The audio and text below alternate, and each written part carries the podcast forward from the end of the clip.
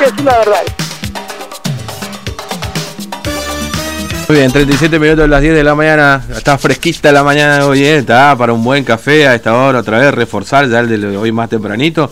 O bueno, un cocido también, pero me parece que a los efectos del frío este, vale un café bien calentito.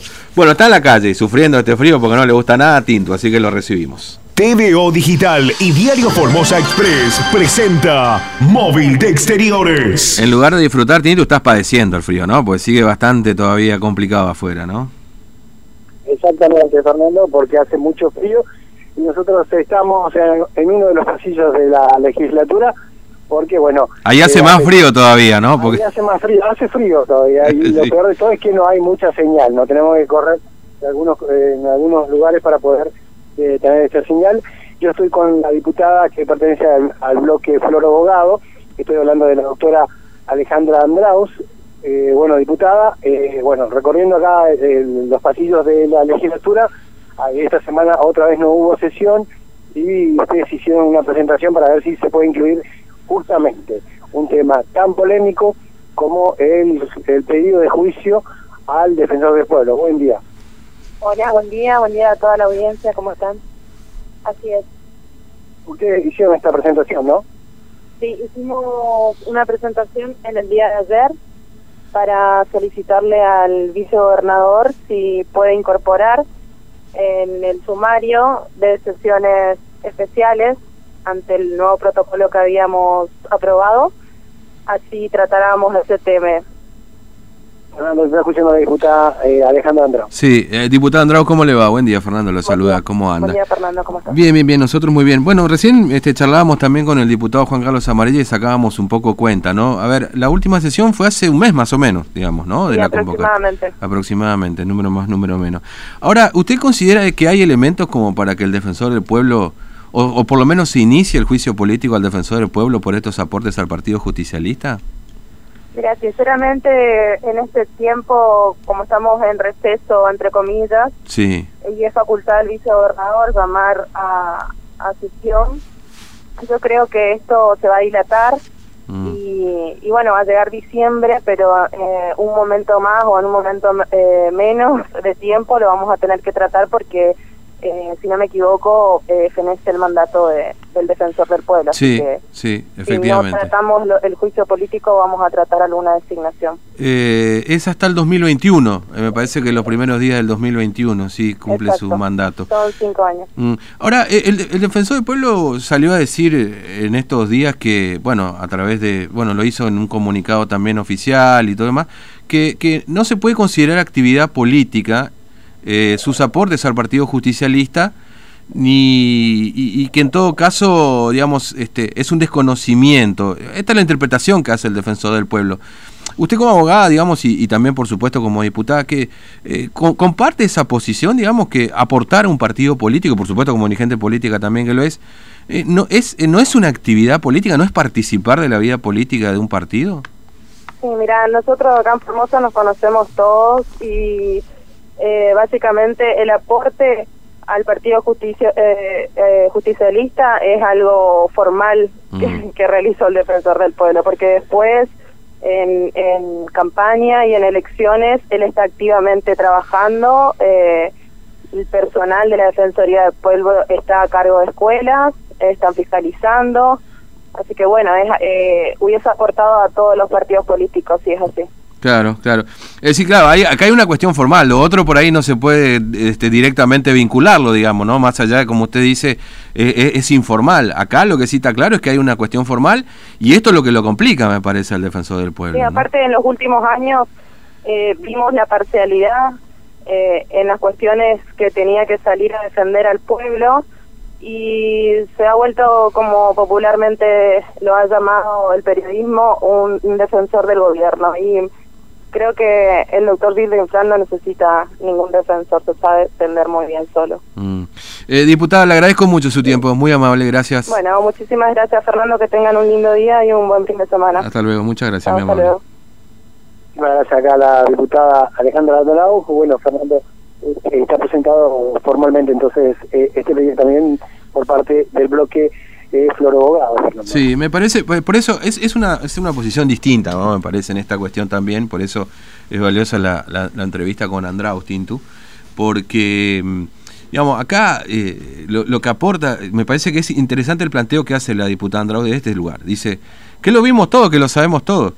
Eh, la activa participación que ha tenido el defensor del pueblo en elecciones, como dice, enviando, mandando, entre comillas, o inclusive hasta participando en las elecciones en las escuelas.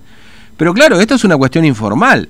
Digamos, uno no puede establecer un... Lo puede ver, lo puede, lo, se puede enterar, puede escuchar, pero no es un elemento suficiente como para avanzar en un pedido de juicio político.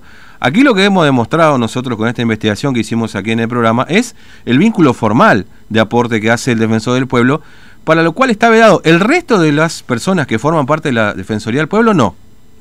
Por ejemplo, cualquier empleado de la Defensoría del Pueblo puede participar activamente en política en el Partido Justicialista, en la Unión Cívica Radical o en el partido que se le ocurra. El defensor del pueblo no, no lo puede hacer activamente porque claramente la ley se lo impide. Y me parece que este, esta cuestión de... Eh, por eso le preguntaba si ella consideraba que hay un vínculo político, tomando en cuenta la particular interpretación que hace el defensor del pueblo de que aportar a un partido político no es actividad política, ¿no? Este, sí. Eh, lo que eh, siempre se ve, Fernando, en cada elecciones, es que hay eh, toda la gente que trabaja en algún estamento gubernamental, utilizando las camionetas oficiales, están trabajando activamente en política cuando no se debería. No, bueno, eso es otra cosa. Eso, eso inclusive, vamos, puede configurar este, una eh, una, una, mala utilización de los recursos del Estado, digamos, ¿no? Y con lo cual se podría hacer algún tipo de presentación judicial diferente. Acá hay una limitación legal que tiene el defensor, como, por ejemplo, mira, ¿qué pasaría si mañana nos encontramos con un juez de cualquiera de los juzgados de instrucción y correccionales y los penales, sus juzgados civiles, eh, nos encontramos con que hace aportes al Partido Justicialista? Claro. Eso, eh, eso verila su, su, su, imparcialidad, que en definitiva es lo que se pide que debería tener también el defensor del pueblo. Por eso existen este tipo de reglamentaciones. Digamos, ¿no? Porque lo que se promueve es su imparcialidad. Y aquí lo que ha quedado claramente, este, eh, digamos, explícita es su parcialidad. Totalmente, Fernando. Acá eh, esto se eh, queda a la luz esto. Más allá de lo que, lo que decía recién la, diputada, es decir, que ya uno ve que se ha vuelto un defensor del pueblo, de, del, goberna, del gobierno o del gobernador, cuando el propio gobernador no lo necesita, ¿no? También. Entonces, este eh, esto, digamos, las palabras textuales de, la diputada, pero bueno, eh, ojo, hay un dato también ahí que aporta la diputada Andraus, que es que en el 2021 vence el mandato de Yaluca. ¿Entendés? Hola, ¿está Tintu? Sí, sí, Fernando, te estoy escuchando atentamente porque justamente eh, eh, hace cinco años, recuerdo que pues, se armó todo un debate mm. en la legislatura cuando justamente eh, el bloque judicialista propuso que sea renovado el mandato de Leonardo Gianluca. yo me acuerdo que hubo un montón de, de cruces, fue una sesión bastante larga, creo que duró hasta las nueve y media, no suele durar mucho, por eso le digo a los que no conocen. Y en ese momento, bueno, eh, él fue otra vez eh, confirmado en su, puesto, ¿no? Mm. Por eso te decía. pero lo, lo que sí es que eh, esta investigación que realizaste, Fernando, mm. que dejó a la luz justamente esta gran irregularidad, ha pegado muy fuerte en los pasillos de la legislatura. Nosotros que solemos andar por acá, Fernando, sí. Eh, eh, hizo mucho, pero mucho ruido. Por eso te decía que hay un sector que quiere, que ya creen que ya cumplió un ciclo, mm. eh, el defensor del pueblo, estamos hablando de, Leonardo Luca, y que debería dar paso a otra persona. ¿no? Ojo, hay un dato también, lo que dice el Botandro. El 2021 vence su mandato.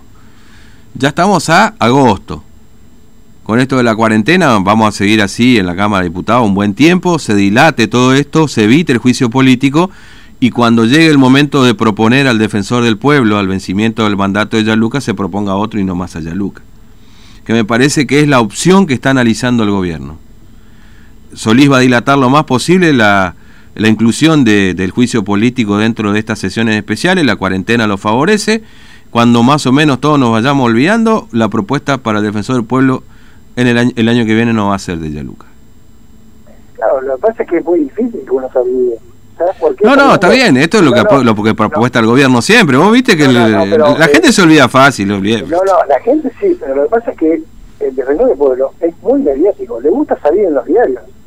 Siempre está eh, saliendo, atendiendo el teléfono, en las fotos, siempre. Por eso cuando nos vamos a buscarlo no está, pero, o no nos puede atender, pero lo que sí es que eh, es muy difícil que, que, que él eh, deje de salir en los medios. Estos, después de esta investigación que hiciste vos, Fernando, nosotros no pudimos encontrarlo y no, no habló más nada, nunca, con nadie, solamente con, creo que con, Con comunicado, hubo con una serie de comunicados. hubo un comunicado y nada más, pero no, él siempre salía a hablar.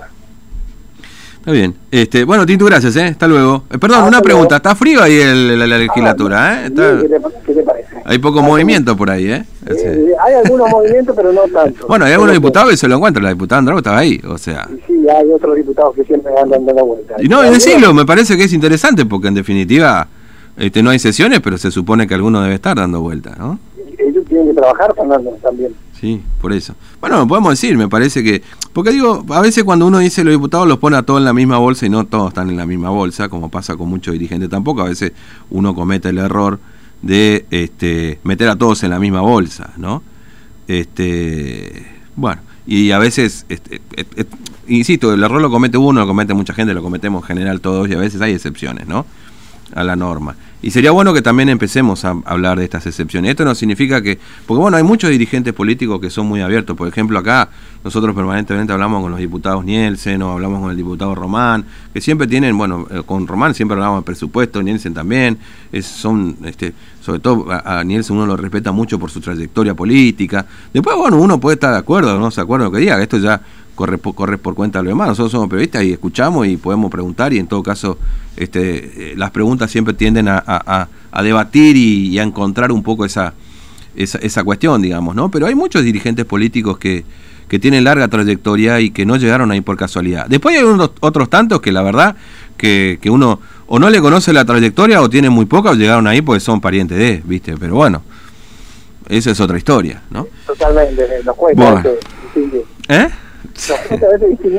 No, no, bueno, sí, a veces cuesta distinguir, pero uno sabe bien perfectamente quiénes son, digamos, ¿no? Hay unos que están subidos a un pony que creen que son capaces de todo, ¿viste? Y la verdad que llegaron ahí porque son el hijo de, digamos, ¿no? Esta es la realidad. Bueno, eh, Tinto, gracias, hasta luego, ¿eh? Hasta luego. Bueno, este, eh, a ver, le hacemos un pequeño resumen, son 10 y 50 de esta historia que hemos publicado acá en el programa y que ha derivado en este pedido de juicio político a defensor del pueblo, ¿no? Bueno, nosotros lo que básicamente hemos expuesto acá en el programa es que en las listas eh, que presenta el propio Partido Justicialista, esto, este,